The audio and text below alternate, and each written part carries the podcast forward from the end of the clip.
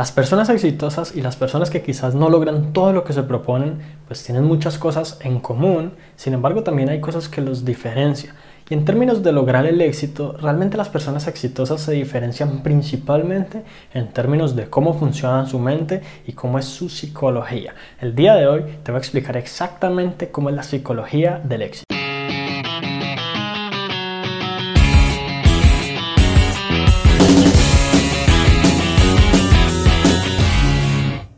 Hola, mi nombre es Juan Sebastián Celis Maya y no te voy a hacer esperar para saber cuál es la principal diferencia. La diferencia es que las personas exitosas tienen certeza. ¿A qué me refiero con certeza?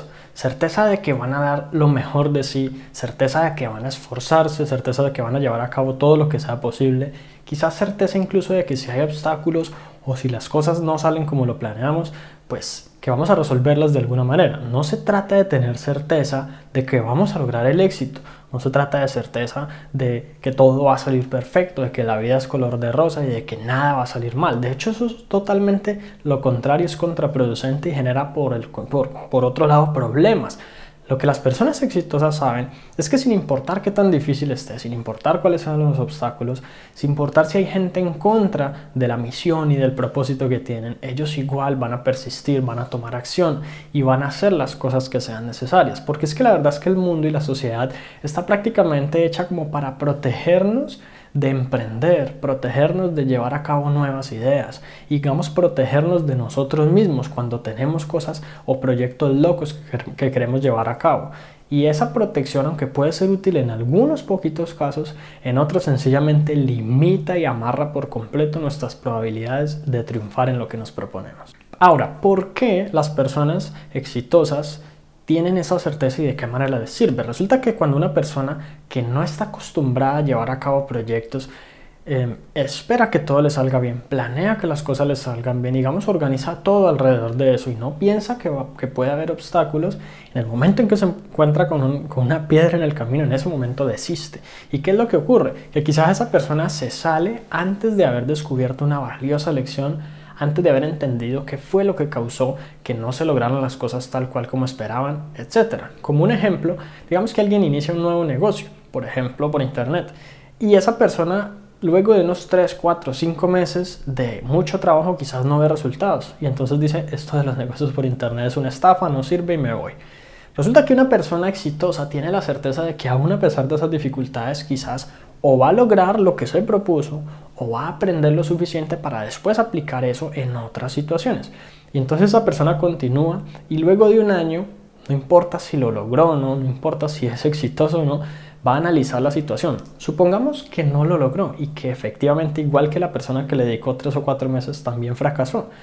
Esta persona exitosa tiene claro qué ocurrió, por qué fracasó, qué salió mal, qué podría hacer mejor una, una siguiente vez y quizás de qué manera puede aplicar esas lecciones y esos aprendizajes a otras áreas de su vida.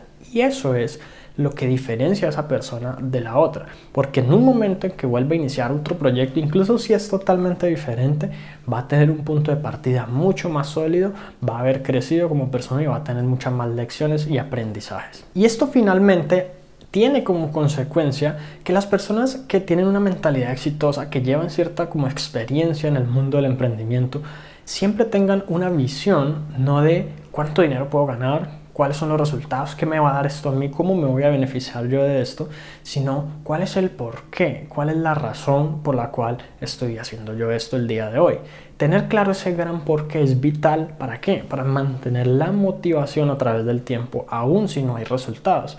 Porque justamente la persona que desiste seguramente es porque, lo, porque empezó ese negocio esperando dinero y no vio el dinero, entonces se acabó la motivación. La motivación era sencillamente monetaria. La motivación de la otra persona, como te digo, independientemente de los resultados, era muy diferente. Y quizás incluso si no logré resultados financieros, logre otro tipo de resultados. Entonces aquí se trata de cambiar nuestra visión de resultados a una visión en la que nos permita como contribuir positivamente o al menos tener algo que nos motive, un gran porqué que nos lleve a tomar acción. Y finalmente, ya con base en esto, es que yo puedo definir mis prioridades. Si le dedico tiempo a salir el fin de semana con mis amigos o quizás más bien se lo dedico a mi negocio.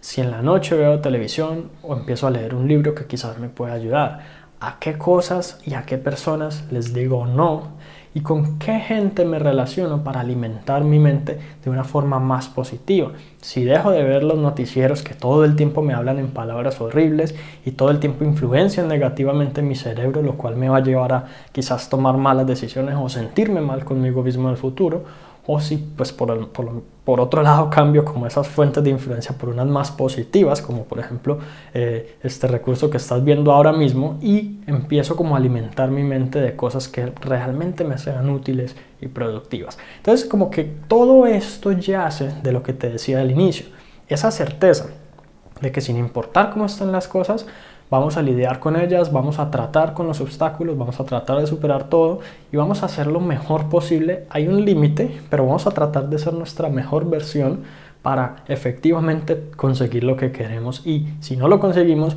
aprender, conseguir valiosas lecciones y posteriormente seguir evolucionando. Por ejemplo, creadores, digamos, de, de juegos tipo Angry Birds, la empresa Robio eh, había creado más de 50 juegos antes de crear el juego de los pajaritos.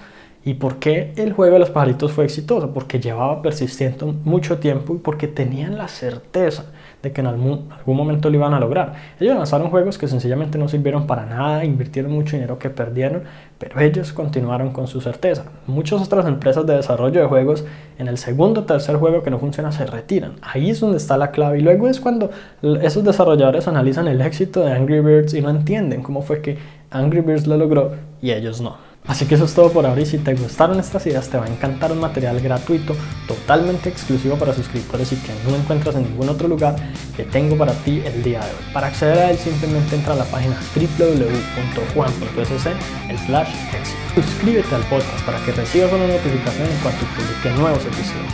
Y si conoces al te agradezco mucho por haber llegado hasta aquí, entonces nos vemos en la próxima.